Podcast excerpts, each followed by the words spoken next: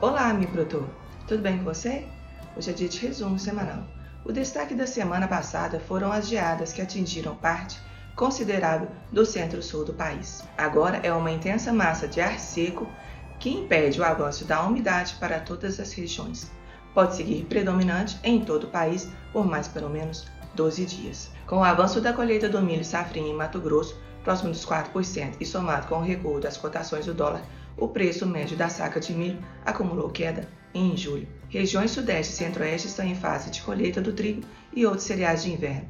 A orientação é realizar a dessecação das plantas para uniformização da maturação dos grãos e melhor programação da colheita. A safra mundial de café no período 2021 está estimada em 169,5 milhões de sacas de 60 quilos, aumento de 0,3% em relação à única feira anterior. A produção de grãos da Argentina está estimada em 127,5 milhões de toneladas em 2021.